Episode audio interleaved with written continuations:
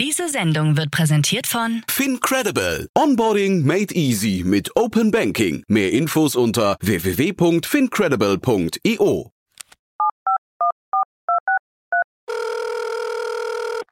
Hey, listen, I need some money. What do you need the money for? I've got a business proposition for you.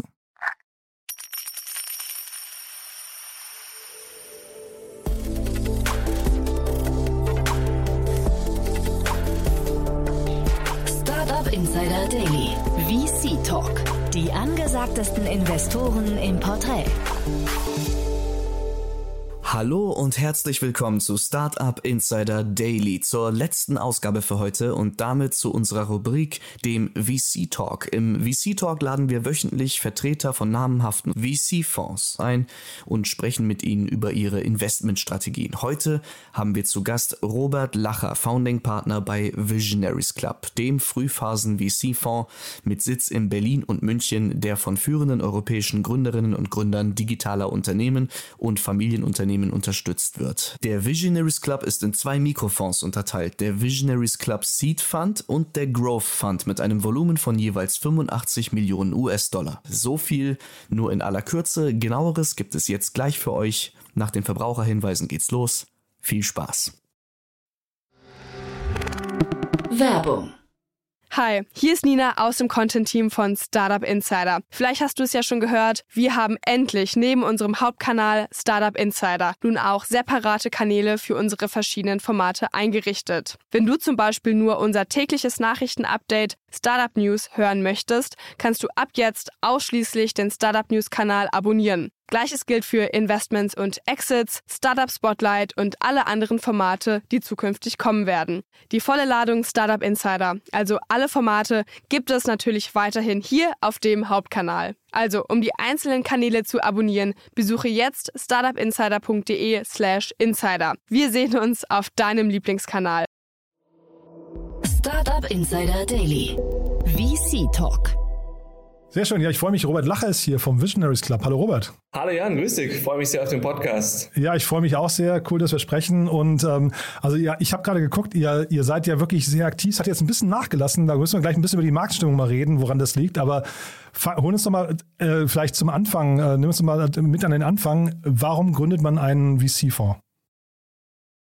Ja, du, im Grunde äh, ist Visionaries ähm, über die Zeit mit sehr viel Passion von Sebastian Pollock und mir entstanden, eigentlich den Venture Capital Fonds aufzubauen, den wir uns als Gründer früher immer gewünscht hätten. Also wir sind ja selber beide ehemalige Gründer. Sebastian hat ja Amorodi gegründet, sechs Jahre geführt, dann an Pro7 Sat 1 verkauft. Ich habe eine kleine Firma im Mobile-Bereich gegründet, die wir äh, an Zalando verkauft haben. Und dann haben wir relativ viele Business Angel Investments gemacht. Und dann ist daraus eigentlich so eine Passion entstanden, dass wir gemerkt haben, eigentlich, also Startups haben sich in den letzten 30, 40 Jahren ja ständig geändert und immer die Trends, in die investiert wird, VCs aber eigentlich sehr wenig. Also sind noch ein bisschen in der Zeit von Floppy Disk und Co. in den 70ern hängen geblieben. Und wir haben eigentlich gesagt, äh, wir wollen Venture Capital mal neu denken und eigentlich den Venture Capital Fonds so aufbauen, wie wir es uns als Gründer gewünscht hätten. Und ähm, ja, so ist im Grunde Visionaries Club entstanden und wir sind ja strukturiert wie jeder andere VC, haben aber auf unserer Investorenseite eben nur erfolgreiche Gründer und Familienunternehmer, weil wir glauben, dass diese authentische Erfahrung eigentlich der beste Mehrwert ist, den wir einbringen können in die Firmen, in die wir investieren. Und so ist im Grunde die ganze Reise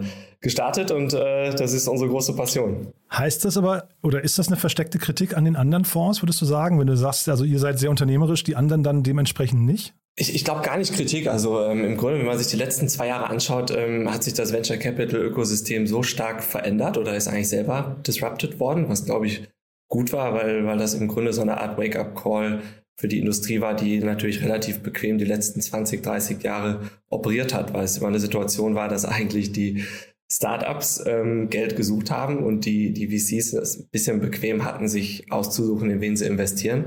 Das hat sich ein bisschen gedreht, weil es einfach so viele äh, Venture Capital Fonds in den letzten Jahren auch mit neuen Ideen entstanden sind und die Gründer sich inzwischen aussuchen können, eigentlich wen sie als Investor haben möchten. Und dann hat das, glaube ich, sehr viel frischen Wind in die Industrie gebracht. Und ich glaube, es, man muss ja unterscheiden zwischen der Stage, wer ein guter Partner ist für einen Gründer, also von Seed, Series A bis hin zur Wachstumsphase, wo die Netzwerke am Anfang extrem wichtig sind und dann mit der Zeit wahrscheinlich ein bisschen die Wichtigkeit nachlässt und das Kapital ein bisschen äh, wichtiger wird. Man muss ja unterscheiden, ist man jetzt im B2B oder Consumer Internet. Ich glaube, in Europa waren viele VCs eher natürlich Konsumer-Internet fokussiert, auch mit der Geschichte von Rocket und, und, und der Welle, die wir so zwischen 2000 und 2015 hatten. Jetzt geht es sehr stark Richtung B2B, wo natürlich Kontakte in die Industrie wichtig sind. Und deshalb haben wir eigentlich nur gesagt, wir bauen einmal äh, Grund, von Grund auf einen Venture Capital Fonds so auf, ohne dass wir eine Legacy haben, wie wir uns eigentlich immer erträumt haben. Und das ist im Grunde nur unsere Optimalvorstellung von einem VC. Aber das heißt ja nicht, dass das allgemein alle anderen schlecht sind oder, oder nicht äh, viele andere auch einen extrem guten Job machen. Jetzt hast du gerade gesagt, sag mal, ihr seid ein guter Partner für bestimmte Unternehmen. Für welche Art von Unternehmen sind das denn? Also wir investieren ja im B2B ähm, ausschließlich, das heißt digitale Themen im B2B-Bereich und Warum? Weil wir eigentlich glauben, dass wenn man sich so die DNA der europäischen Wirtschaft anguckt, dann sind das ja die ganzen industriellen Weltmarktführer, die, wenn man sie insgesamt zusammennimmt, eigentlich weltweit das größte Enablement für B2B-Themen darstellen. Und das zweite in Europa ist, wenn wir uns die Stärke auf der Sourcing-Seite angucken, dann haben wir unglaublich viele gute Technologie-Universitäten wie Aachen, München, Karlsruhe, Darmstadt, aber auch Zürich, Cambridge, Oxford, wo eigentlich sehr, sehr gute Ingenieure Firmen gründen. Und äh, diese zwei Zutaten zusammengenommen haben wir uns gesagt, das ist für uns eigentlich der Bereich, wo wir das Potenzial sehen, nicht nur Copycats aufzubauen, sondern wirklich globale Weltmarktführer. Und wir sehen es ja sehr schön an Celonis, UiPath und einigen dieser Firmen, die das geschafft haben. Und dann haben wir eben uns gefragt, wie können wir den größten Mehrwert in diese Firmen im B2B einbringen, wo es ja deutlich komplexer ist, die ersten Kunden zu finden, weil du eben nicht über Facebook, TikTok, Instagram, Google deine Konsumenten akquirierst, sondern du musst wirklich Intros bekommen, du musst ähm, viele Termine machen mit den Ansprechpartnern in den jeweiligen Firmen und das ist nicht immer leicht. Und deshalb haben wir gesagt, wir nehmen auf der einen Seite viele Familienunternehmer bei uns an Bord, weil das auch Unternehmer sind von der DNA. Das heißt, die können Risiken eingehen, die können langfristig denken und sind damit aus unserer Sicht ein viel besser, besserer Sparingspartner als, als, als manche Großkonzerne. Zum Zweiten sind 95 Prozent der europäischen Unternehmen Familienunternehmen, also insofern für B2B-Firmen im, im, im Software-as-a-Service-Bereich oder Marketplace-Bereich einfach eine sehr spannende Zielgruppe.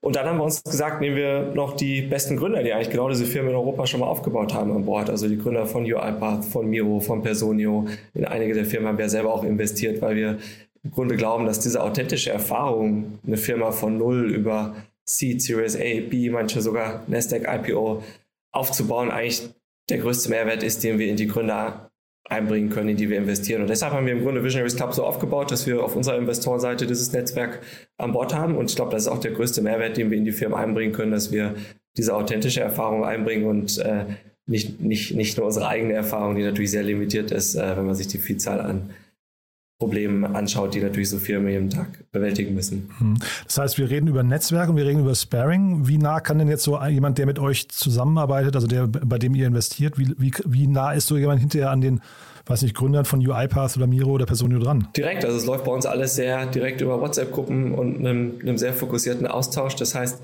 ich glaube, die, die Kernformel bei uns ist, dass wir nur sehr wenige Investments pro Jahr machen. Das heißt, wir sind nicht sehr Momentum getrieben, also haben im Grunde in den letzten Jahren ähm, sehr selektiv investiert und dadurch haben wir auch die Zeit jedes Jahr, uns mit den Firmen etwas tiefer zu beschäftigen und dadurch hat auch unser Netzwerk ähm, eine Frequenz an ähm, Austausch mit unserem Portfolio, die, die sie nicht erschlägt. Also wenn man sich jetzt einen Gründer von UiPath, Miro und Co. anschaut, dann haben beispielsweise die Gründer von Miro, also der, der Andre ist einer der besten Produktpersonen in Europa. Gleiches gilt für Christian Reber von Pitch, der auch bei uns dabei ist, die unglaublich viel Zeit mit Portfoliofirmen wie Central verbringen, aber auch A Cappella, einigen Firmen, die, die wir sozusagen im Portfolio haben, die ihr Produkt entwickeln. Das heißt, äh, die machen immer mal wieder ein, zwei Stunden Sessions mit den Gründern.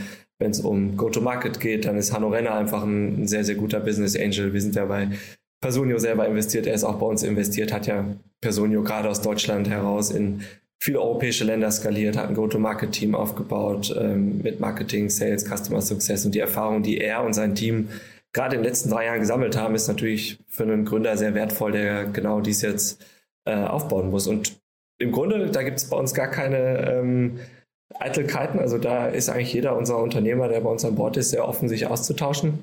Und dadurch, dass es sich auch ganz gut verteilt über das Netzwerk, ist es auch so, dass es bis jetzt äh, sich gut bewältigen lässt und wir die Gründer, die bei uns investiert sind, auch immer noch die Zeit haben, ihre eigenen Firmen zu managen. Wobei es interessant ist, also wo du das gerade sagst, ähm, eigentlich jeder Gründer, der so eine erfolgreiche Firma aufgebaut hat, hat ja eine unheimliche Passion für neue Ideen und auch die nächste Generation von Gründern zu unterstützen. Und ich habe das Gefühl, dass manche dieser Gründer sogar inzwischen äh, fast so kleine Hobby-VCs werden, was auch gut für so okay. Ökosystem ist und eigentlich viel mehr Freude haben, in neue Themen zu gucken, weil sie selber auch schon sechs, sieben Jahre oft in ihren eigenen Firmen sind. Also gibt es ja viele Beispiele von Syndikaten auch in Deutschland äh, und anderen Ländern. Aber das heißt, für solche WhatsApp-Gruppen braucht man auch keine Benimm Benimmregeln in dem Sinne, dass man irgendwie die Gründer zurückhalten muss, dass sie nicht zu viele Fragen stellen.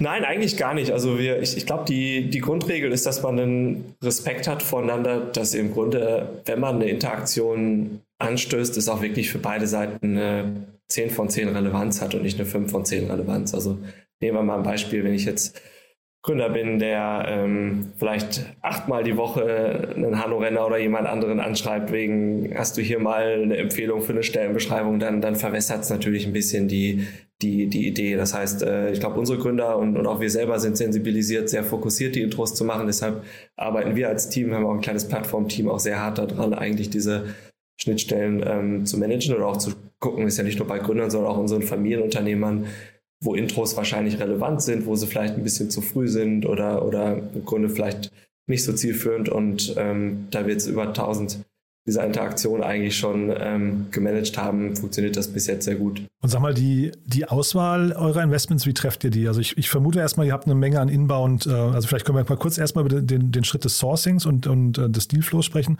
aber dann auch die Auswahl, das finde ich ja sehr spannend bei euch. Du, das ist auch natürlich was, was wir ständig weiterentwickeln und wo wir auch äh, Fehler machen. Einige Sachen machen wir sehr gut. Also ähm, Sourcing, das fängt an in Europa. Also wir sind ja Gesamteuropa fokussiert dass es extrem dezentralisiert ist. Das heißt, du bräuchtest eigentlich als VC zehn Partner, die zehn verschiedene Sprachen sprechen, um wirklich in den ganzen Clustern von Nordics, Osteuropa, wo es unglaublich gute Teams gibt, ähm, London, Paris, äh, Zürich und Co. an die, an die Gründer zu kommen. Und für uns ein bisschen das Geheimrezept ist, dadurch, dass wir eigentlich die erfolgreichsten Gründer in jedem Cluster bei uns als Investoren haben, also ob das die Spotify-Jungs in den Nordics sind, ob das ein Andrei Kusit, der Gründer von Miro, der oder Gründer von UiPath, die osteuropäische Wurzeln haben, oder eben ähm, ja, die Gründer aus äh, Adrian Mohl von Molly äh, kommt aus Holland. Das heißt, wir sehen durch diese Gründer sehr viele Themen sehr früh, bevor sie wirklich in den typischen VC-Markt gehen. Ähm, und das läuft bei uns auch, dass wir die Themen meistens über WhatsApp schnell geteilt bekommen oder kurz, kurz, kurz ans Telefon springen und dann versuchen wir eben auch möglichst schnell die Themen anzuschauen und in binnen ein, zwei Tagen schon eine ganz gute Idee zu haben, ob es für uns ein guter Match ist, ob wir überhaupt für die Gründer ein guter Match sind. Und das ist für uns der, der wertvollste Sourcing-Kanal, weil das im Grunde schon eine sehr hohe Qualität von, von Gründern ist. Ähm, eine erste Vorselektion auch durch, durch die Gründer, die bei uns investiert sind. Und weil wir dadurch eigentlich europaweit sehr gut Themen sehen. Ähm, zweiter Kanal ist, dass wir selber sehr aktiv in Universitäten sind. Also mein Mitgründer Sebastian sitzt bei der WHU im Board, ich sitze bei meinem äh, alten Universität in Cambridge bei einem Institut im Board. Das heißt, wir versuchen natürlich nah an den Unis zu sein. CDTM ist ein ganz tolles Cluster hier in Deutschland, Aachen und Co. Das heißt, da ähm, kommt ein weiteres Drittel der Deals her. Und das letzte Drittel ist dann tatsächlich, dass wir uns auch mit vielen anderen VC-Fonds ähm, sehr, sehr eng austauschen und auch versuchen, gemeinsam Investments zu machen. Manchmal haben wir dann äh, gutes Gründerteam, wo wir vielleicht noch einen Point einen oder einen anderen Fonds mit einladen und oft ist es dann auch umgekehrt. Und ähm, insofern, so kommen wir an die Deals.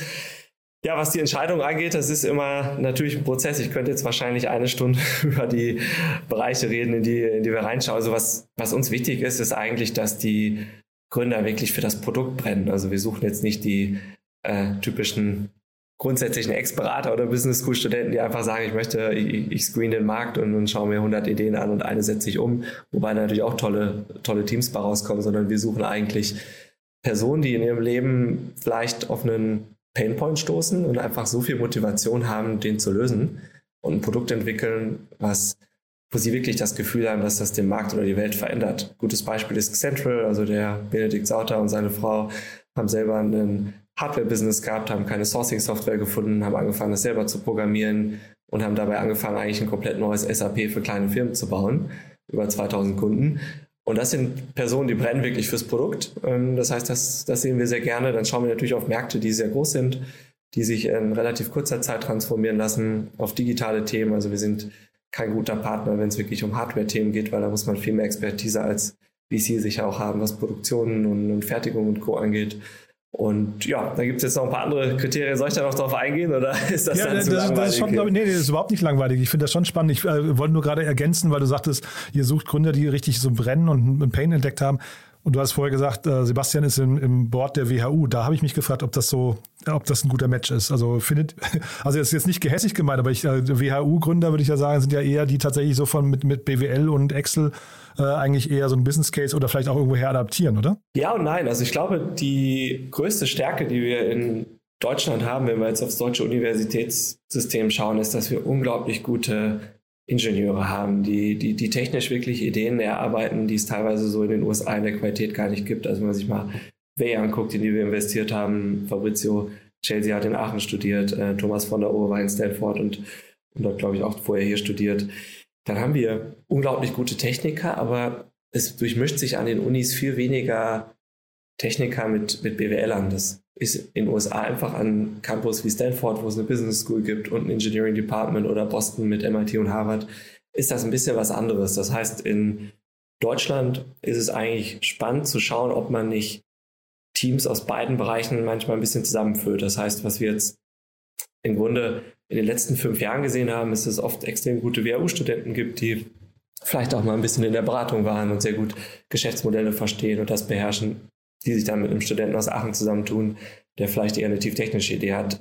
Das sieht man am CDTM schon sehr stark. Das war ja ein Versuch der, der Uni München im Grunde, ähm, tieftechnische Studenten auch ein bisschen mit, mit BWLern zusammenzubringen oder auch ein bisschen das, ähm, sage ich mal, BWL-Thema äh, reinzubringen. Und dadurch sind Firmen wie Celonis, Personio, Forto entstanden und unglaubliches Momentum. Also insofern äh, war jetzt eine sehr lange Antwort. Ich glaube, dass äh, die WHU war ja die erste Uni überhaupt in Deutschland, wo wirklich ein Gründermomentum entstanden ist durch die Sambas. Und das war natürlich dann mal eine Zeit lang sehr Rocket geprägt, aber ich glaube, dass sich das gerade sehr emanzipiert. Also insofern ähm, für uns auf jeden Fall eine, eine, eine hochspannende Universität. Ja, mich wundert es, dass das CDTM-Modell nicht ähm, öfters adaptiert wird in Deutschland offen gestanden. Ja. Wird es auch, aber ich glaube, was, was wir wissen müssen, ist, wir, wir haben ja in Deutschland immer gesagt, ah, wir müssen Silicon Valley kopieren und die letzten zehn Jahre sind immer alle Vorstände äh, rübergereist und haben sich das angeschaut, aber wir, wir haben ja ganz andere Stärken und wir müssen, glaube ich, schauen, dass wir das Selbstbewusstsein haben, das German Valley, also unser Ökosystem so aufzubauen, wie, ähm, wie, wie wir die Zutaten haben. Und das ist eben eine extrem gute Industrie, die vernetzt werden muss mit sehr guten technischen Studenten und die müssen auch begeistert werden, Firmen zu gründen. Das ist am CDTM passiert, das braucht aber auch Zeit. CDTM ist, glaube ich, jetzt 20 Jahre alt, Unternehmertum gibt es jetzt seit über zehn Jahren. Und ähm, das, das ist nichts, was man in zwei Jahren inkubiert, sondern ähm, im Grunde braucht es eine erste Generation von erfolgreichen Gründern, die zurück an die Uni geht, ihre Geschichte erzählt, sagt das den Studenten, dass sie selber vor fünf Jahren genau da gesessen haben und eine Firma wie Personio, Celonis und Co. aufgebaut haben, die jetzt fünf bis zwanzig Milliarden wert ist. Eine bessere Inspiration gibt es nicht für einen Technologiegründer, den Mut zu haben, das selber zu machen. Das hat es bei mir an der Uni, ist auch gerade mal zehn Jahre her, dass ich studiert habe in Aachen, hat es das nicht gegeben. Da gab es noch nicht diese, diese, diese Guest-Speaker und diese ehemaligen Gründer. Und deshalb muss man dem Cluster, glaube ich, ein bisschen Zeit geben. Aber das, äh, das passiert ja gerade. Du hast eben gerade eine ganze Reihe so an Positivfiltern genannt, wann ihr gerne investiert, aber äh, vielleicht können wir auch mal die Negativfilter. Also du hast gerade vorhin gesagt, B2B ist auf jeden Fall, also das heißt B2C und alle anderen Modelle fliegen erstmal raus. Was sind noch so Modelle, in die ihr auf keinen Fall investiert? Also wir investieren im Grunde gerne in, in Software-as-a-Service-Themen oder Marktplätze, die im Digitalbereich im B2B-Umfeld sind und ähm, versuchen eben bei Gründern, wie ich eben schon gesagt habe, versuchen zu schauen, dass wir diese Passion äh, eben sehen. Das heißt, wo wir ein bisschen Abstand nehmen, ist, wenn wir das Gefühl haben, ähm, Gründer casten mal so ein bisschen den Markt oder setzt einfach mal was auf und äh, versuchen mal schnell Geld einzusammeln. Ähm, also ein bisschen schwer eigentlich zu sagen, was wir ausschließen, weil wir eigentlich sehr offen sind, uns, uns viele Themen anzuschauen und dann meistens die spannenden Themen sich wirklich erst kristallisieren, wenn man die Gründer mehrmals trifft. Aber wir sind natürlich auch ein bisschen vorsichtig mit diesen sehr momentumgetriebenen Themen, die es bei uns im B2B aber so sehr gar nicht gibt, wie natürlich Food Delivery oder Scooter und Co. Das sind teilweise natürlich hervorragende Firmen, aber die sind extrem kapitalintensiv über eine lange Zeit, bis man eigentlich erst weiß, ob die Geschäftsmodelle funktionieren oder wer den Markt gewinnt. Also wenn wir uns jetzt anschauen, Food Delivery, da gibt es einen Gorillas, einen Flink, einen Get Here und, und auch fünf weitere äh, in Europa, die alle einen sehr guten Job wahrscheinlich auf der Execution-Seite machen, aber alle im Grunde sich dadurch differenzieren, wer auch die Möglichkeit hat, das Kapital einzusammeln. Und in solche Firmen fließen da manchmal ein bis zwei Milliarden, bevor man überhaupt weiß, wer den Markt gewinnt und wer ähm, ein profitables Geschäftsmodell hat. das ist im B2B alles, so, so, so doof klingt, ein bisschen langweiliger und äh, früher sichtbar. Also wenn wir uns äh, SaaS-Firmen anschauen, wir sind ja, haben das Glück gehabt, dass wir Frühphaseninvestoren in Deal, in Personio, in Foto, in Central und Co. waren und ab so einem Umsatz von drei Millionen Jahresumsatz ist die Entwicklung dieser Firmen interessanterweise exakt die gleiche, wenn die gut exekuten. Das heißt, da geht es darum, Go-to-Market-Teams aufzubauen, zu internationalisieren und dementsprechend ja, mögen wir eigentlich solche Firmen, wo wir ähm, im Grunde diese, diese Entwicklung sehen. Und mal, mal so die, ich habe mir auf Crunchbase mal euer Portfolio angeschaut, äh, so die ersten Investments von euch, Personio und Schoko, zumindest die ersten dort gelisteten.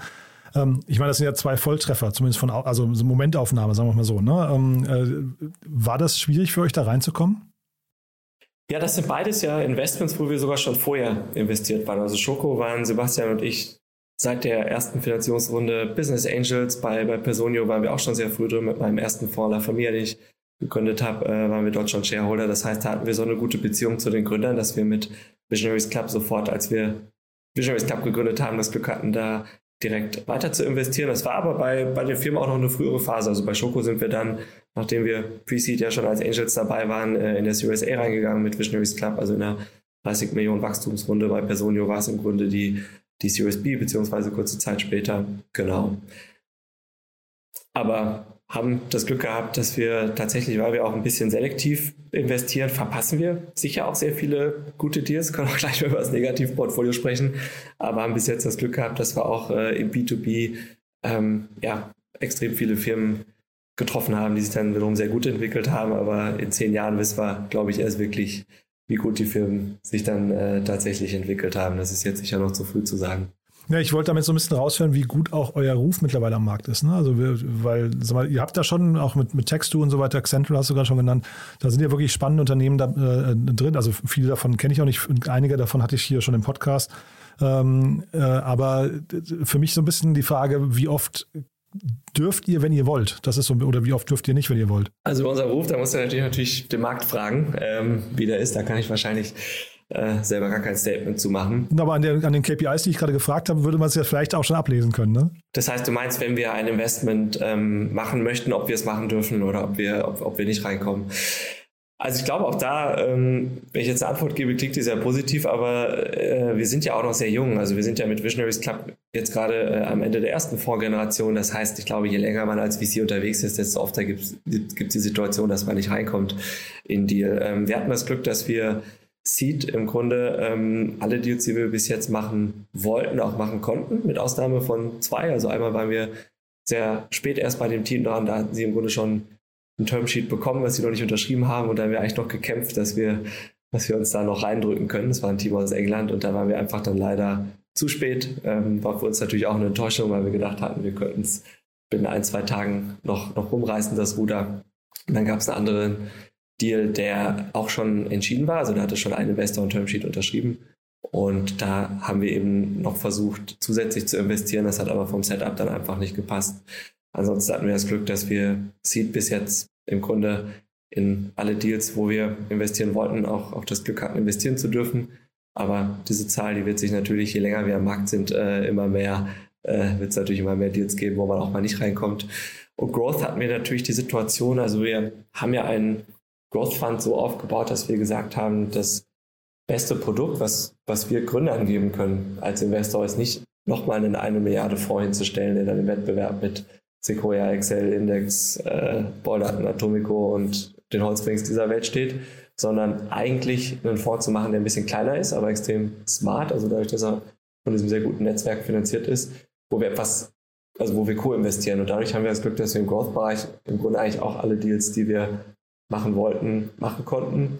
Und das hängt damit zusammen, dass wir im Grunde gemeinsam mit Sequoia Excel und dieser, viel dieser Fonds investieren, also selber nicht immer den Lead machen. Das heißt, dann ist auch für beide Fonds Platz und dass wir zwei Drittel der Growth Deals auch selber gesourced haben. Also Central, da haben wir Sequoia selber an Bord gebracht. Da hatte damals der Christian Reber, der Angel war, uns äh, die, die Intro gemacht zur Firma, ähm, dass wir die überhaupt ähm, scouten konnten. Bei Textu hat dann Excel den Lead gemacht. Bei, ähm, ja, im Grunde viele der Growth Deals, die du da im Portfolio siehst, haben wir auch dann die, die Runden strukturiert und den, den Lead an Bord gebracht. Und dann hat man natürlich sowieso die Position, dass man im, im Cap Table ähm, sich die, die Allokation ein bisschen besser aussuchen kann. Und so erklärt sich das auch, dass ihr manchmal in der Series C oder Series D dabei seid, weil ich habe hab mich schon gewundert, dass ihr als Frühphaseninvestor dann so weit mitgeht, aber das ist quasi die, die, Antwort darauf, ja? Genau, also wir haben zwei Fonds. Wir haben einen Seed-Fonds, mit dem wir das machen, was wir auch früher als Angels gemacht haben, was ich auch schon mit meinem ersten La Familia-Fonds, den ich noch manage, gemacht habe. Das heißt, wir leaden oder co-leaden die Finanzierungsrunden. Und dann haben wir einen zweiten Fonds aufgesetzt, parallel vor, vor zwei Jahren, einen, wir nennen den Microgrowth-Fonds, äh, mit dem wir im Grunde typischerweise in der frühen Series B oder späten Series A, also die Rundenbezeichnungen haben sich in den letzten Jahren ein kleines bisschen verwässert, dann in, in der Wachstumsphase investieren. Genau, aber das ist dann ein separater Fonds und da investieren wir in der Regel fünf bis acht Millionen gemeinsam ähm, eben mit Fonds wie Sequoia, Excel und Co. Ähm, in der Wachstumsphase. Ich habe ja gerade gesagt, ich habe schon einige eurer äh, Portfoliounternehmen hier auch im, im, Podcast gehabt. Wirklich, also immer wieder tolle Gespräche gewesen. Wen ich noch nicht hier hatte, ist Wei, hast du ja gerade schon angesprochen. Ja, ähm, und äh, die wehren sich auch, weil sie weiterhin irgendwie unterm Radar bleiben möchten. Aber da bin ich hellhörig geworden, von dass du gesagt hast, ihr macht nur B2B-Investments, weil habe ich da ein Geschäftsmodell falsch eingeordnet? Ich hätte fast gedacht, die sind ein B2C-Unternehmen. Ähm, ja und nein. Also äh ähm, Way, ich, ich, oder Wei, ich glaube, äh, kann gerne natürlich nochmal mit Thomas und, und Fabrizio sprechen. Ich glaube, die kommen sehr gerne bei dir im Podcast. Die sind natürlich auch äh, bis letztes Jahr Stealth geblieben, was glaube ich auch richtig war, weil sie eine Technologie entwickelt haben. Also vielleicht für die Zuhörer ähm, eine Technologie entwickelt haben, dass man echte Autos fernsteuern kann. Also dass man im Grunde wie in einem Sega Mega Drive sitzt und dann äh, im Grunde einen Uber oder einen äh, Drive Now gar nicht mehr selber abholen muss oder abgeholt werden muss, sondern im Grunde das Auto zu einem kommt. Und das ist natürlich eine Technologie, die ist weltweit bis jetzt einmalig. Also ähm, wir nennen das im Grunde Remote Controlled Autonomous Driving. Und wir glauben, dass das der Zwischenstack zwischen jetzt und Full Autonomous Driving ist. Und damals, ähm, als wir die Seed-Runde gemacht haben, da war auch Sebastian, mein Mitgründer, schon Business Angel. Ich habe mit meinem ersten Familia-Fonds gemeinsam mit unserem Team äh, dort investiert. Ist das ja erstmal ein Investment in eine Technologie, die sowohl in einem B2B-Ansatz, aber natürlich auch in einem B2C-Ansatz genutzt werden kann. Und ohne dass ich jetzt vorwegnehme im Grunde, was der Fokus von dem Team ist, da, dazu musst du sie selber im Podcast befragen, aber zu dem Zeitpunkt, wo wir dann in so eine Technologie investieren, ähm, ist das natürlich ein Modell, also du kannst dir jetzt vorstellen, dass du einen Way bei an BMW, VW und Co. lizenzierst und im Grunde diese Technologie, die sich sehr günstig einbauen lässt, in Autos einfach vom Fließband installiert hast und dann könnte im Grunde so ein Hersteller natürlich einfach per eigener App allen seinen ähm, Kunden praktisch auf Knopfdruck einen Chauffeur ähm, ermöglichen. Also das heißt, wenn ich zu einer Party fahre und der typische Streit ist mit äh, dem Partner oder der Partnerin, wer zurückfährt, äh, ist es gelöst, weil ich einfach hinfahre und auf dem Rückweg buche ich mir einen Fahrer, der uns dann zurückfährt.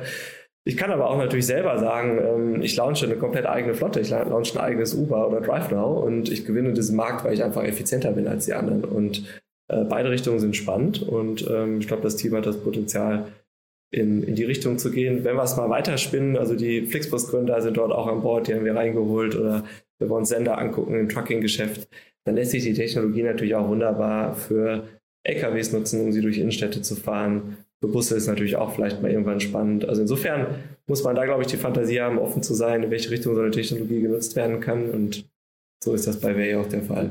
Ja, total. Ich habe ein paar Freunde, die überhaupt nichts mit der Startup-Szene zu tun haben und denen erzähle ich immer wieder mal so ausgewählte Geschichten. Und das ist so ein Unternehmen, da merkst du richtig, also an den Reaktionen dort merkst du einfach, wie groß eine Idee eigentlich sein kann und äh, hat, hat jeder sofort verstanden, fand jeder sofort cool. Also das Ding kann, kann glaube ich, richtig groß werden. Ne? Und ist unheimlich beeindruckend, weil wir haben uns damals ähm, auch das Glück gehabt, dass wir uns die Silicon Valley-Firmen, die schon ein bisschen weiter waren, anschauen durften, ähm, auch schon für ein Wachstumsinvestment.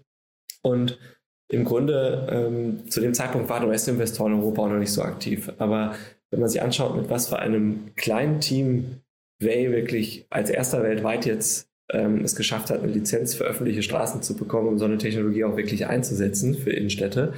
Äh, in den USA hat das noch kein Team geschafft und die haben teilweise 500 Millionen eingesammelt.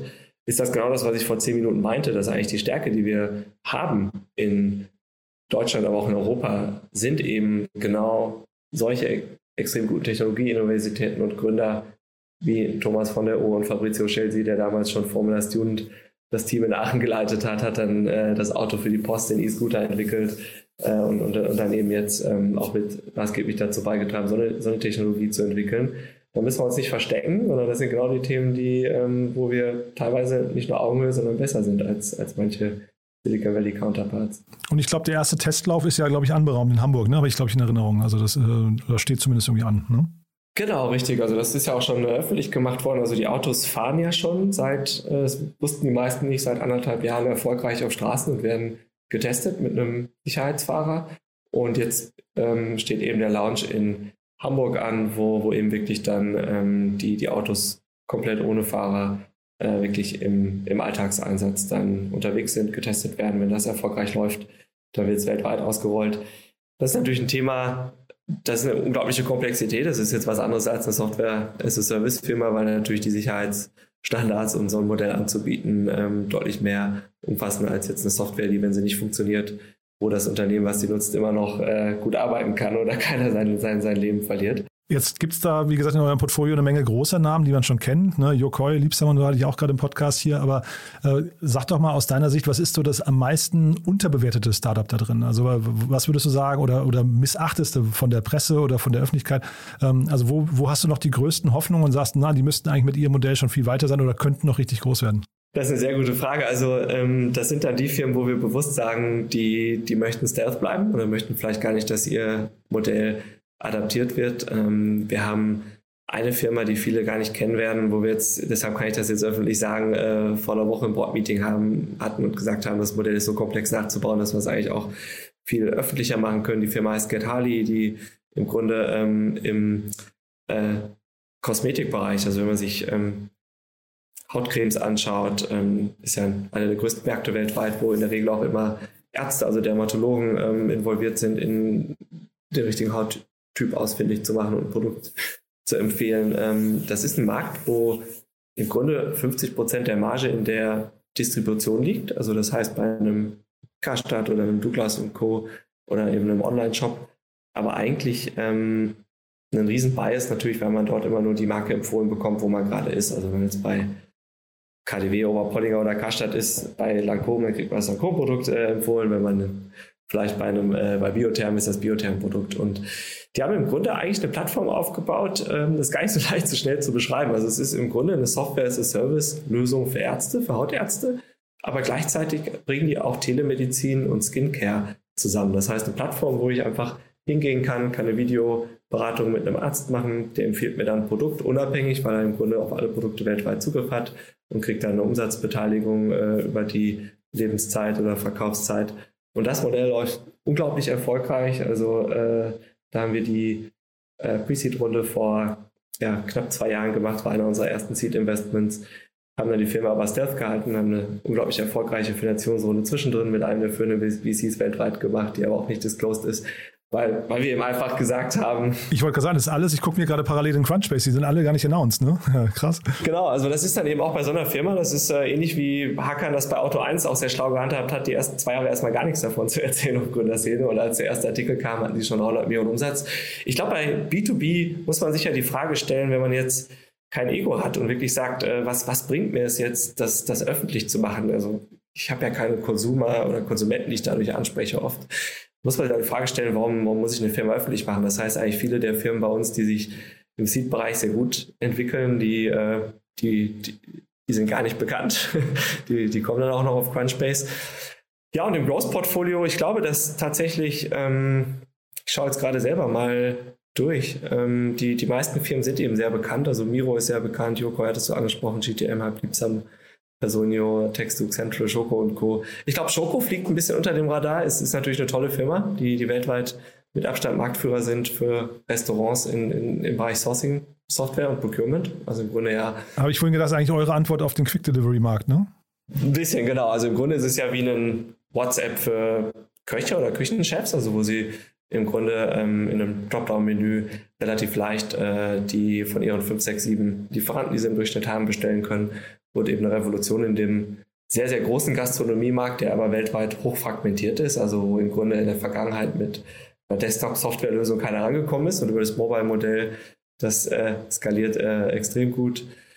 Und ja, also ich glaube im Seed-Bereich, äh, ich schaue gerade, welche Firmen ich nennen kann. Also viele sind natürlich noch sehr früh, aber ähm, ich glaube eine, die auch noch nicht so bekannt ist, ist Automated aus Aachen. Also es ist ein Team, was im Grunde das ganze Thema Robotics Process Automation, also was Firmen wie UiPath und Celonis sehr erfolgreich gemacht haben, eben vollautomatisiert. Also im Grunde kannst du dir auf dem Desktop einfach deren Software installieren, die läuft da im Hintergrund und findet eben raus, welche Prozesse bei dir repetitiv sind und kommt dann mit einer Art Autocomplete-Button zur Vervollständigung äh, auf dich zu. Also im Grunde so wie wenn du in deinem Google-Browser Browser, ähm, eine äh, Reise buchst und du gibst dann deine Kreditkartendaten ein und der macht schon Autocomplete oder dein Name und dann macht der Autocomplete die Adresse. Also das ist eine Software, die sowas generisch lernt. Also man sieht schon, du kannst über die einzelnen Investments lange sprechen. Das heißt, ihr seid da auch mit Leidenschaft dabei auf eurer Seite, ne? Absolut. Also wir sind ja im Grunde, wir sehen uns auch gar nicht so sehr als Investoren. Also natürlich sind wir Investoren, aber wir sagen immer, wir sind eigentlich Co-Entrepreneurs, weil der wenn Polly und ich montags aufstehen, das, was uns glücklich macht, warum wir uns auf die Woche freuen, ist einfach, dass wir unternehmerisch mit diesen Firmen in der Frühphase arbeiten können. Und das bedeutet, dass wir nicht nur High-Level äh, im Board arbeiten, sondern in der Regel sehr eng uns mit den Gründern austauschen und versuchen eigentlich so ein bisschen Time, Teil des erweiterten Co-Founder-Teams zu sein, natürlich mit, mit, mit viel weniger Tiefe, aber je tiefer wir das verstehen, desto besser können wir aus unserem Netzwerk dann die Einzelpersonen auch hinzuziehen, die dann meistens auch mal eine, ein viel besseres Verständnis haben, den, den Gründern zu helfen, als wir das selber können. Du hast ja vorhin gesagt, wir können über das Anti-Portfolio sprechen. Ich fände es fast, glaube ich, noch interessanter. Äh, und da musst du jetzt auch keine Namen nennen, aber gibt es denn auch ähm, so Beziehungen mit Gründern in eurem Portfolio, die sich dann irgendwie verschlechtern, wo dann irgendwie die, die Missstimmungen aufkommen, wo die Erwartungen auf beiden Seiten nicht erfüllt werden? Und wie geht man dann damit um? Absolut. Und du, wir sind ja selber noch extrem jung ähm, als Investoren. Also ich habe jetzt in ein bisschen mehr als 50 Firmen investiert und habe angefangen zu investieren mit, mit Ende 20, wo ähm, ich natürlich auch vorher keine Erfahrung hatte. Und ähm, im Grunde auch, auch unglaublich viel, was, was wir jeden Tag noch lernen. Ich glaube generell, also so Situationen gibt es ja häufig, weil Gründen immer eine Extremsituation ist. Das heißt, als Gründer geht es immer entweder um extrem viel Geld, wenn es erfolgreich läuft, oder es geht um Insolvenz. Aber es gibt eigentlich wenig dazwischen. Das heißt, ähm, sowohl Gründerteams liegen sehr oft auseinander, was ganz natürlich ist, wo wir natürlich dann auch oft ähm, die Gründer unterstützen und ihnen auch die Sicherheit geben, dass das normal ist und dass man so einen Prozess einfach mit Selbstbewusstsein und, und Fairness regeln muss. Und es gibt natürlich auch die Situation, dass, ähm, dass wir als Investoren manchmal anderer Meinung sind als die Gründer. Aber auch da habe ich viel gelernt. Also ähm, ich glaube, als ich angefangen habe zu investieren, ähm, ich war ja auch mal kurz in der Beratung bei, bei BCG, da lernt man natürlich dann sowieso kriegt man gesagt, man, man, man, man wäre der Weisheitsletzter Schluss oder, oder, oder verkauft sich zumindest so. Hab dann ja selber gegründet und ich glaube am Anfang, wenn man dann versucht, ein bisschen Co-Entrepreneur zu sein, dann hat man da eigene Meinung, auch manchmal in Board-Meetings und man, man hat so ein bisschen den Bias, dass man glaubt, vielleicht äh, die ist richtig oder dass man Gründern Empfehlungen gibt, in welche Richtung sie ihr Produkt entwickeln sollen. Was ich für mich gelernt habe, ist, dass das komplett falsch ist. Ich glaube, der beste Investor kann ich dann sein, wenn ich extrem hart und kontrovers auch mit den Gründern bin. Das heißt, sehr, sehr klar meine Meinung äußere und möglichst den Optionsraum für die Gründer aufspanne durch viele Meinungen, aber die Entscheidung immer komplett den Gründern überlasse. Das heißt, ähm, wir würden selber nie auf die Idee kommen, einem Gründer ansatzweise reinzureden, wie er sein Produkt bauen soll, in welche Richtung er pivoten soll oder nicht, ähm, in welche Märkte er gehen soll, sondern wir sehen uns immer nur als Sparingspartner und dementsprechend müssen die Gründer da immer selber die Entscheidung treffen und auch im, im Driver Seat sein, das zu tun. Und deshalb nimmt das schon mal sehr viel Konflikt weg, weil wir im Grunde das auch immer von Anfang an kommunizieren und dadurch mit den meisten Gründern echt ein sehr, sehr offenes Verhältnis haben. Also wir haben uns noch mit keinem Gründer zerstritten. Also das gab es bei mir bis jetzt noch nicht. Ähm, das zweite ist aber natürlich, ähm, und das ist der Bereich, wo es dann zu Konflikten kommen kann, aber wo wir im Grunde auch das Glück hatten, das bis jetzt noch nicht zu haben, wenn ein Gründer nicht integer ist oder anfängt natürlich vielleicht opportunistisch schon die nächste Firma zu gründen, obwohl die erste vielleicht nicht so gut klappt und nicht all in geht. Da haben wir natürlich die Erwartung, bei jedem Gründer bis zum Ende auch alles zu geben. Und ähm, das ähm, ist bis jetzt zum Glück auch so. Aber wir werden sicher auch, ähm, je mehr wir investieren, auch Situationen haben, also wo Einzelgründer mal gehen. Wir hatten in Firmen schon natürlich viele Situationen, wo vielleicht mal ein Geschäftsführer geht oder äh, ein einzelner Abteilungsleiter, wo genau so ein Setup war, dass man gesagt hat, da fühlt sich das gerade nicht mehr korrekt an oder, oder auch vom, vom Einsatz nicht mehr richtig. Aber ähm, genau, ich glaube, wo wir sehr darauf achten, kann ich auch nur allen Gründern empfehlen, ist, wenn man die Entscheidung trifft, zusammenzuarbeiten, dann ist das ja wie eine Ehe. Es ist eigentlich sogar noch schlimmer, weil du kannst dich als Gründer und Investor nicht scheiden lassen so leicht. Und ähm, dementsprechend ist es eigentlich eine sehr, sehr persönliche Entscheidung. Das heißt, als Gründer würde ich sehr, sehr viel Zeit vorher mit einem Investor verbringen und würde auch sehr viele Referenzen machen mit anderen Gründern und würde mir die Frage stellen, hast du echt Lust, mit dieser Person viel zusammenzuarbeiten? Und wir stellen uns natürlich die gleiche Frage. Und das hilft in der Auswahl auch schon mal, dass man viele gute Themen oder gute Deals vielleicht auch mal nicht macht, weil man das Gefühl hat, ist vielleicht nicht nur so 60, 70 Prozent dieselbe DNA mit dem Gründer oder manche Gründer sind ja auch manchmal ein bisschen sportlicher oder aggressiver unterwegs. Genau, aber das war jetzt wieder eine sehr lange Antwort, aber gibt ja hoffentlich so ein bisschen äh, einen Überblick, ja, wie ja, wir darüber spannend. denken. Und klar, wenn es Extremsituationen gibt, also dafür gibt es natürlich die klaren Verträge, dass Gründer immer einem Vesting unterliegen ähm, und im Grunde zur Not man dort auch natürlich Teams verändern kann. Und ähm, aber ähm, das ist was, wo wir zum Glück bis jetzt noch nie Gebrauch machen mussten und auch hoffentlich nie Gebrauch machen müssen, dass man wirklich die Verträge braucht. Ja, also apropos Verträge, ich, äh, der Pip Klöckner war gerade bei Philipp Westermeier im Podcast, den habe ich mir angehört am, am, Wochenende und fand das ganz spannend. Der hat so ein bisschen erzählt über das Thema Liquidation Preferences. Ne? Und äh, ist das bei, bei euch ein Thema? Als Frühphaseninvestor müsste euch das doch eigentlich auch ziemlich tangieren, oder? Dass dann irgendwie mal auch ein Deal, der vielleicht irgendwann mal gut aussah, irgendwann durch spätere äh, Phasen äh, dann eigentlich vielleicht sogar kaputt gemacht wird? Kann das sein?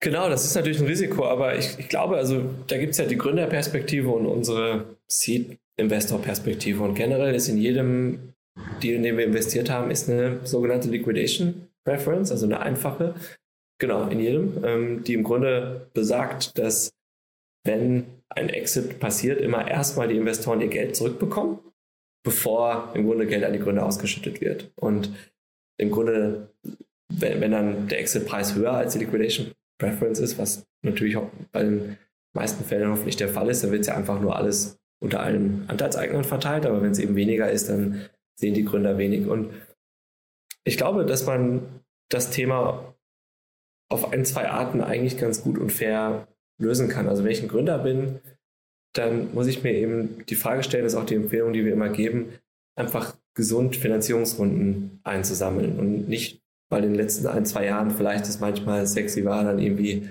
auf TechCrunch eine besonders große Runde zu announcen oder besonders ag aggressiv unterm, äh, unterwegs zu sein.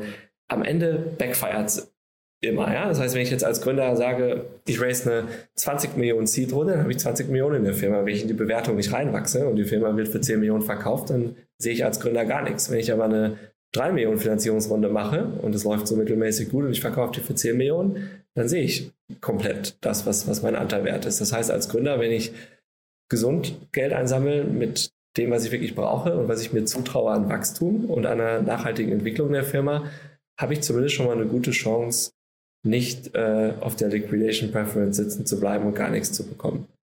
Ähm, wenn ich jetzt natürlich einen, eine Milliarde in zwei Jahren einsammle, dann spiele ich natürlich auch ein etwas höheres Risiko.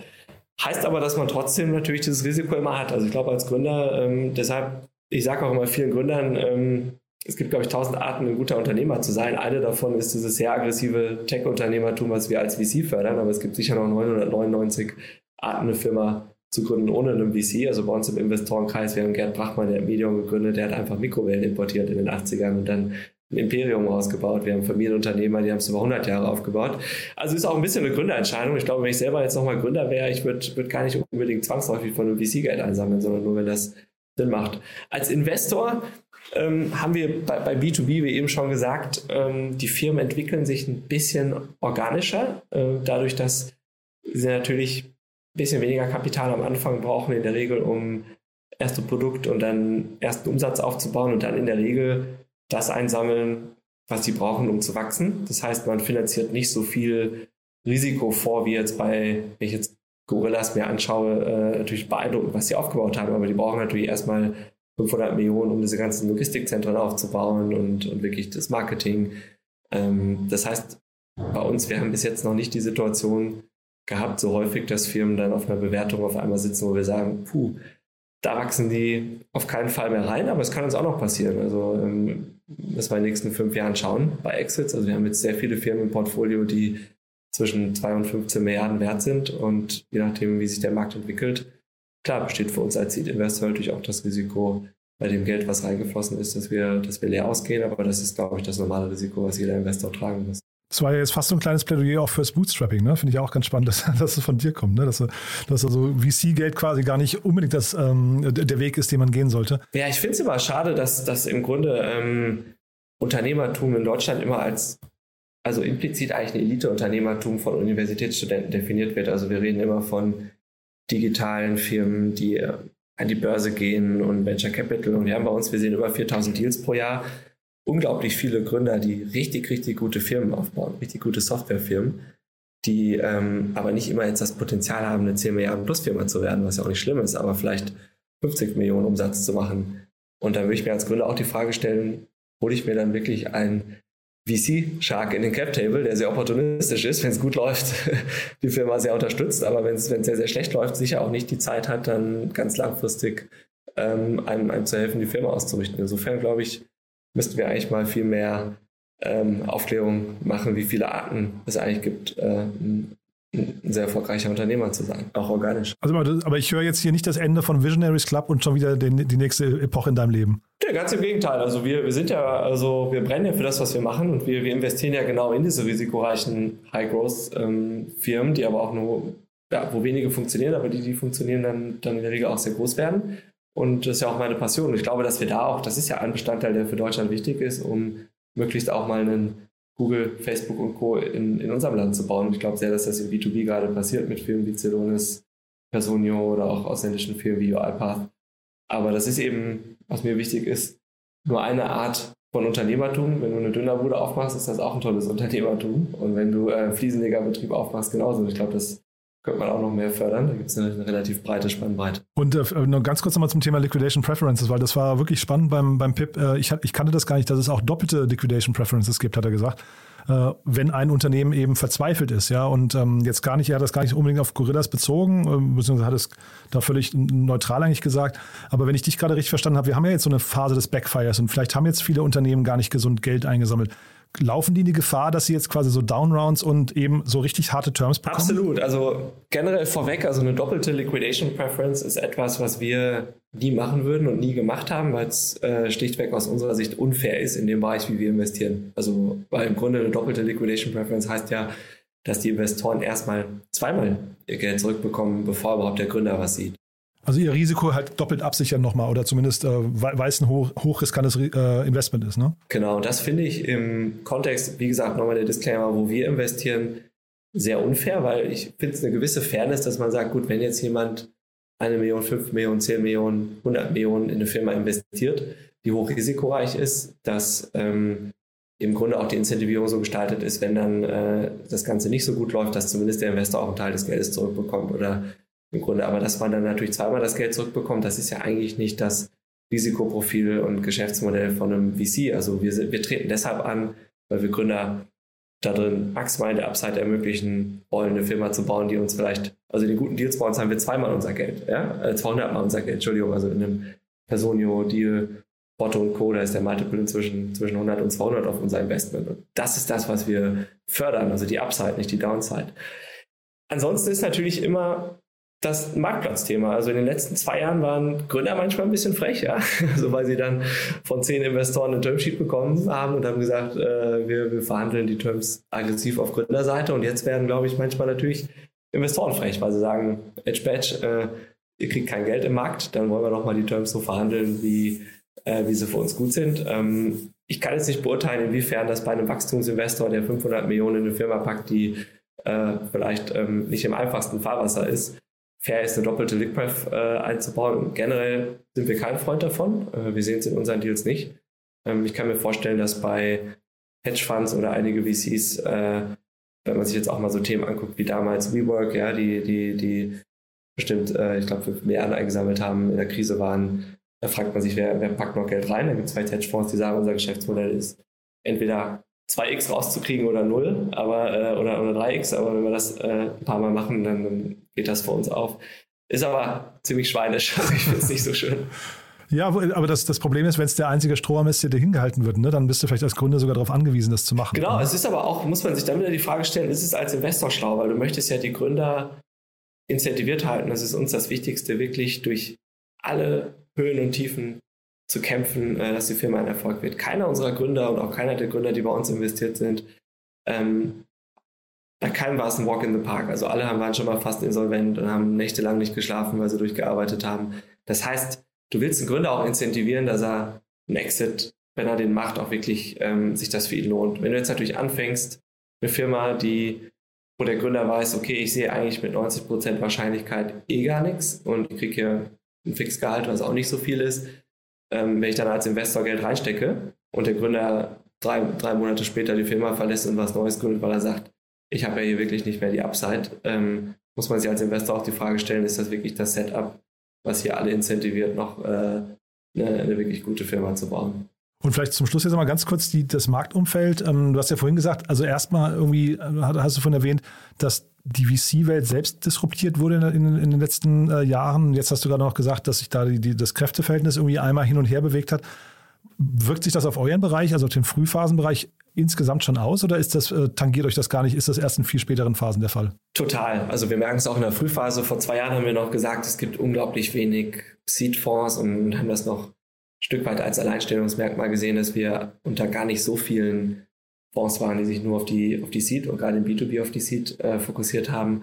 Was jetzt in den letzten Jahren passiert ist, ist eigentlich für Gründer eine, eine wunderbare Situation, weil viele der US-Fonds, die in Europa gar nicht aktiv waren, auf einmal ein Büro in London aufgemacht haben und hier sehr aggressiv unterwegs sind. Also Sequoia hat vor zwei Jahren mit Luciana das Büro hier aufgemacht, General Catalyst hat ein Büro aufgemacht, Lightspeed, Co2 und könnte jetzt noch 20 aufzählen. Das heißt, auf einmal sind die großen globalen Multistage-Fonds mitten in Europa. Was bedeutet das? Vor, vor fünf Jahren gab es eigentlich nur Index, Excel, Boldaten und Atomico und auf einmal gibt es jetzt 20 dieser Top-Fonds. Das heißt, der Wettbewerb unter diesen großen Multistage-Funds ist immens geworden in der Series A.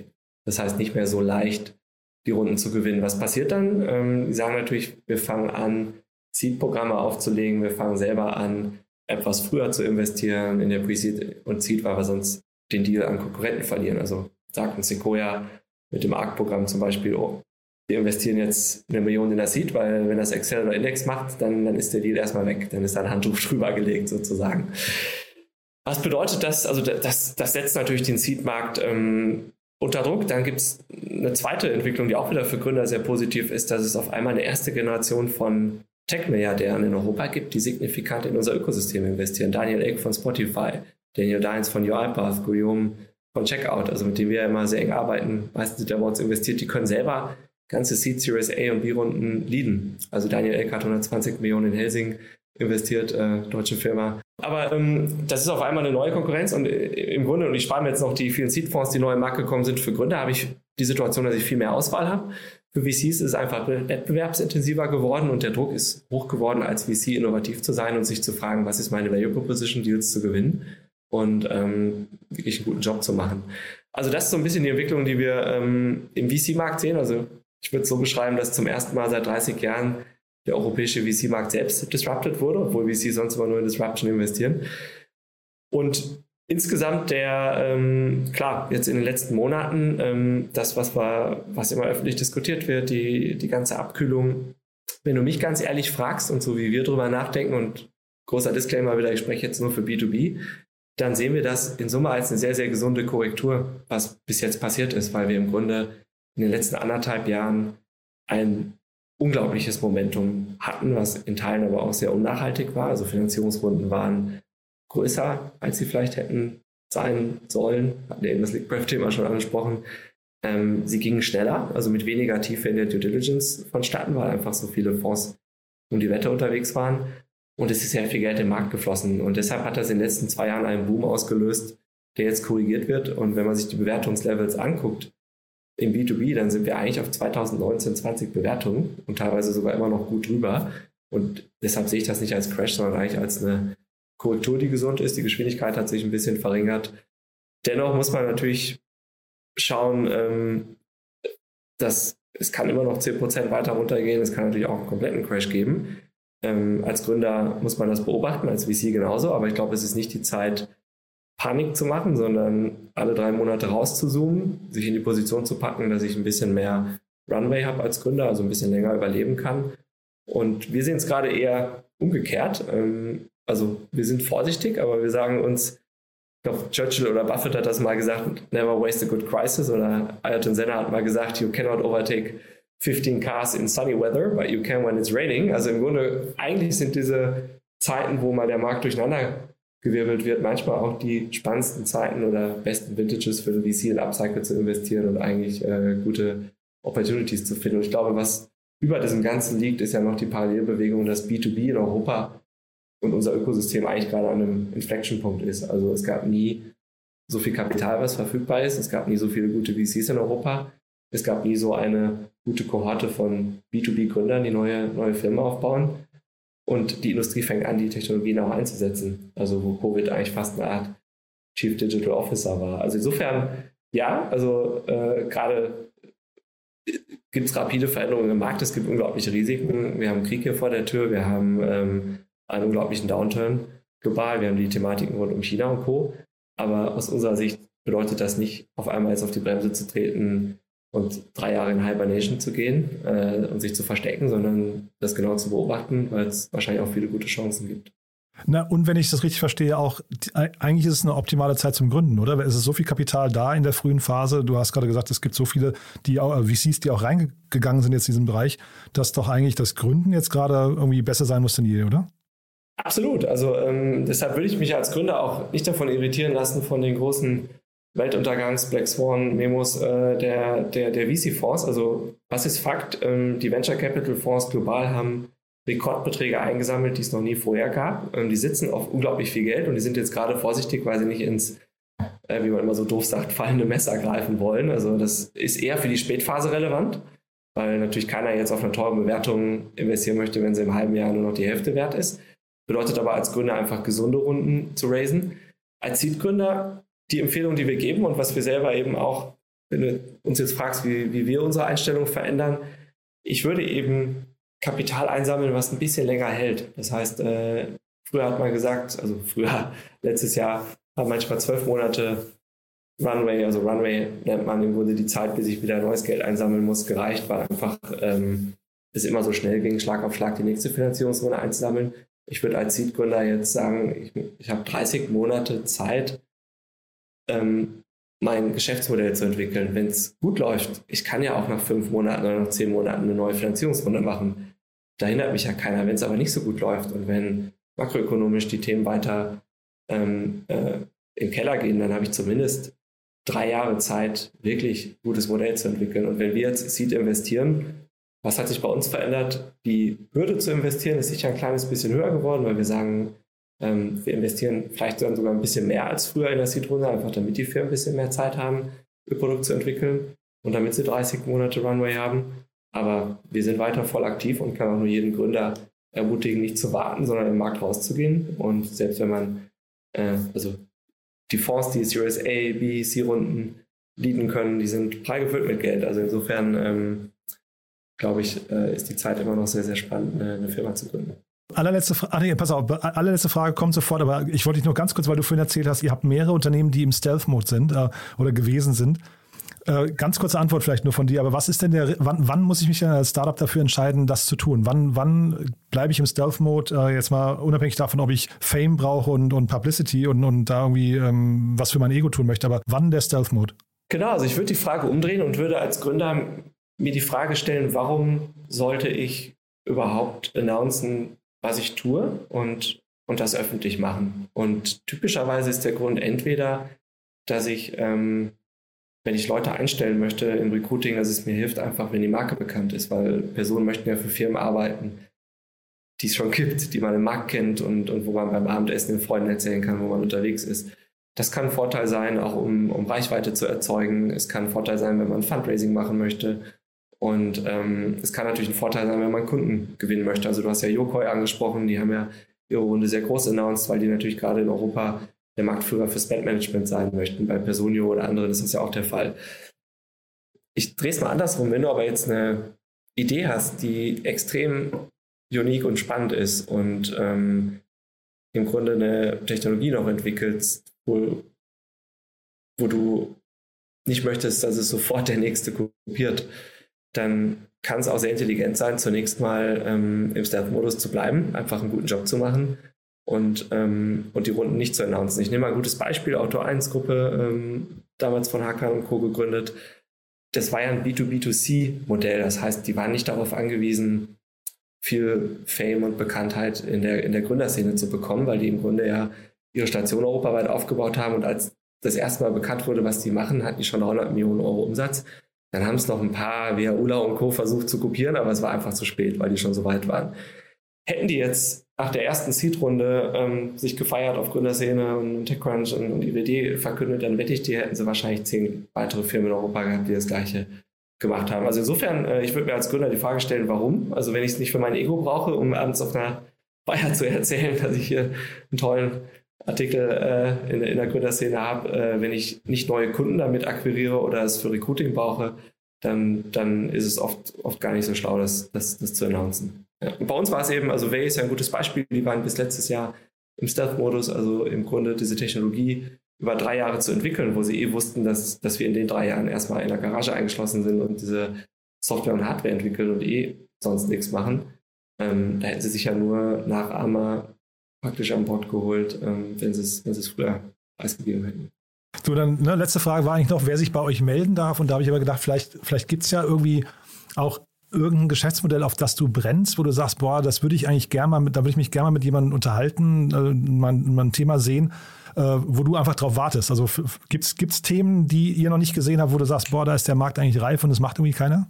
Da gibt es echt viele. Also wir sind natürlich im Herzen immer so, so, so ah, echt, ja? Hobbygründer. Also, also generell, wir sprechen mit wahnsinnig gerne mit jedem Gründer. Also wir sind natürlich selber auf B2B fokussiert. Ähm, das heißt, wenn wir selber investieren, sind wir immer natürlich der beste Partner, wenn, wenn die Gründer was in dem Bereich gründen. Aber wir sprechen auch gerne mit Gründern im Konsumerbereich, wenn wir ihnen helfen können, einfach ein bisschen die Idee auszubauen. Das ist manchmal sogar gut, weil, weil wir als Investoren gar nicht in Frage kommen und ein bisschen unabhängiger Sparingspartner für Gründer sein können. Und dann nehmen wir uns gerne die Zeit, so, so, so weit wir das können. Ähm, also insofern gerne jeder Gründer in der Seed-Phase oder in der Wachstumsphase äh, natürlich total gerne bei uns melden. Und wenn wir irgendwie mal, also LinkedIn ist mal ein bisschen schwierig, also weil, weil das äh, äh über E-Mail ist immer ein bisschen leichter oder einfach auf Konferenzen ansprechen.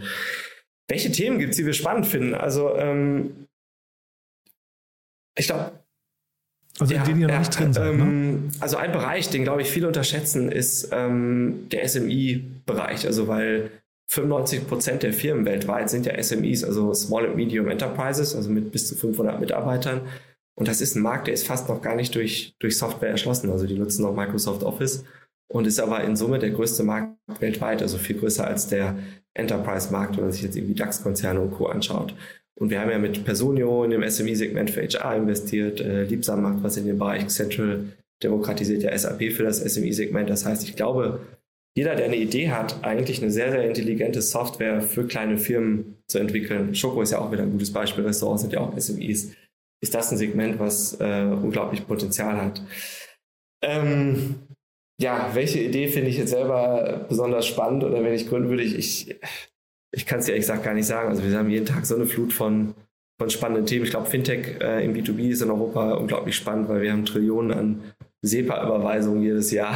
Die Aber es ist halt auch mega überlaufen. Ne? Ich hätte jetzt eher gedacht, du sagst irgendwas mit Metaverse oder NFTs oder irgendwie so, irgendwie so die, die, die, DeFi, ich weiß gar nicht genau, was Embedded Finance, weiß gar nicht, was da alles so an, an äh, Buzzwords der nächsten. Da sind wir auch überall unterwegs, aber klar, also jetzt die, die also privat als Hobby natürlich die, die Web3, Krypto-Themen, natürlich ist das witzig und macht das aber Spaß. habt ihr noch gar nichts also, ne, in dem Bereich, oder?